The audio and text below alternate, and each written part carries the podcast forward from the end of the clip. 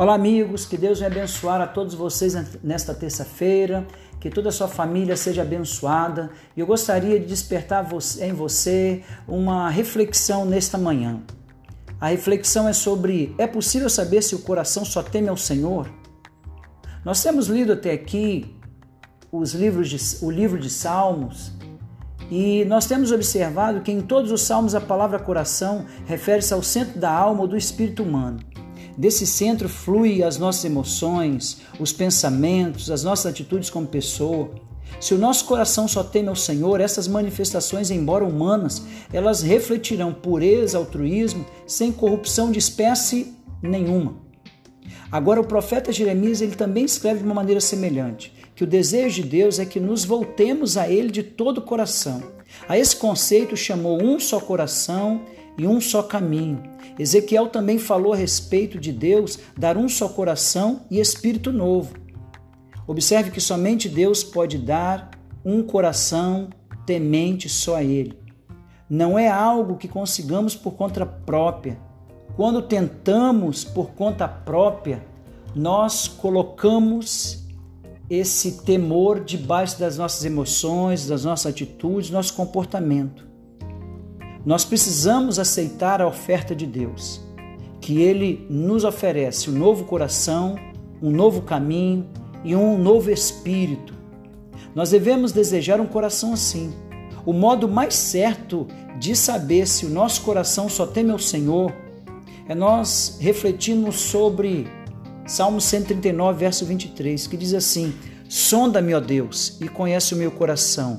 Prova-me e conhece os meus pensamentos. Somente Deus pode dizer se o nosso coração é puro. Quando o salmista está falando aqui, quando Davi está dizendo, prova-me, na realidade ele está indo muito mais além. Ele está sendo ousado em pedir ao Senhor: Senhor, eu preciso ser autoavaliado. Eu preciso também que o Senhor me avalie. Eu preciso que o Senhor também venha provar deste amor. Muitas vezes nós temos o hábito de falarmos para essas para pessoas, para cônjuges, para filhos, olha, prova-me se eu não te amo. Faz prova comigo para verificar se eu te amo. Davi chega a, nesse ponto, a chegar nesse nível com Deus. Me prova, Senhor. E pedir isso para Deus, queridos, não é muito fácil. Porque Deus prova. Deus prova. Mas para que você esteja com o seu coração descansado diante do Senhor, em todas as suas atitudes, todas as suas emoções e todo o seu pensamento, submeta todas as suas vontades, segundo a palavra de Deus. Não se desvie do caminho dele. Uma forma para que você não se desvie da palavra do Senhor é procurar a leitura da palavra de Deus, pelo menos um capítulo da Bíblia por dia. Faça isso e você vai observar que muita coisa vai mudar na sua vida, muita coisa vai mudar na sua casa, muita coisa vai mudar na sua família.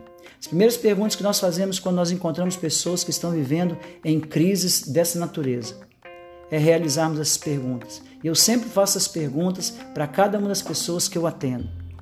Você deixou de ler a Bíblia diariamente? Você deixou de fazer sua oração diária? Por causa disso, então, que você está tomando decisões que são contrárias à palavra de Deus.